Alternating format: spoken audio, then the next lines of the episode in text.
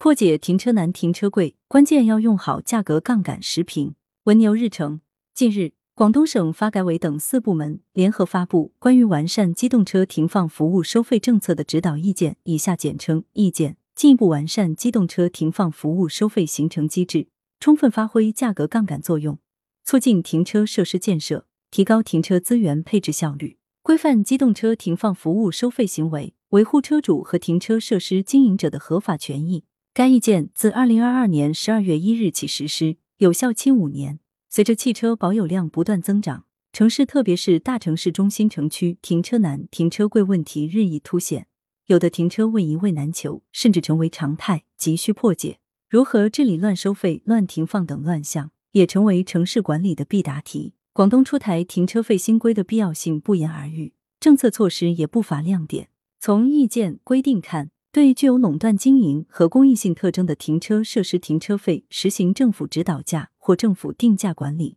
而对社会资本投资建设的停车设施停车费实行市场调节价管理。政策取向既彰显对公共资源属性及其公益功能利用的坚持，又体现对市场经济规则的尊重。前者可发挥具公益性特征停车设施应有的便民利民作用，管控个别经营管理者唯利是图行为。后者则有利于吸引社会资本投资建设停车设施，增加停车位供给量，缓解供求矛盾。如何有效发挥价格杠杆作用，是解决停车难、停车贵等问题的关键所在。意见明确，制定或调整机动车停放服务收费，应当依据停车设施建设运营成本、市场供求状况、城市综合交通发展要求以及社会承受能力来决定。这要求政府指导价或政府定价需基于调研、咨询、听证等必要的论证程序，使收费标准真正综合体现各方利益的平衡，突出公益性而非盈利为先。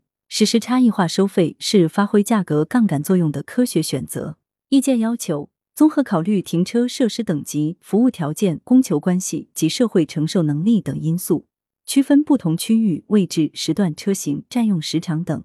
科学制定差异化收费标准，并动态调整，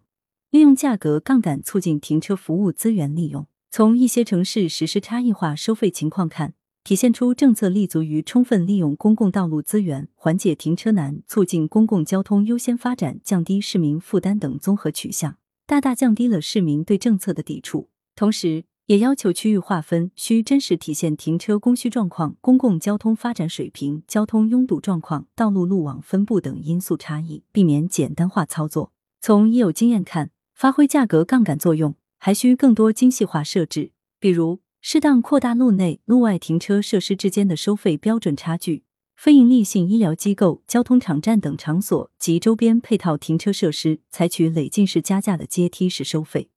根据供求关系，缩小计费单位时长，实行累进或递减计费，设置最高收费标准，鼓励停车设施有偿措施共享或采取临时性免费措施，鼓励对新能源汽车收费给予适当优惠，严格落实停车设施明码标价。借助这些精细化设置，可使停车收费更科学、更合理，对停车位供求矛盾的调控作用更明显。停车收费问题关乎城市交通形象。关乎人民对美好生活的向往，因而对停车收费还需加强常态化监督检查。对于不执行政府定价政策或违反明码标价规定，在标价之外收取未予标明费用、实施价格欺诈等违法违规行为，进行严厉查处，打击不正当竞争和利用供求矛盾谋取暴利等扰乱正常市场秩序行为，以保护消费者合法权益，维护相关法规的严肃性。作者是知名媒体评论员。羊城晚报时评投稿邮箱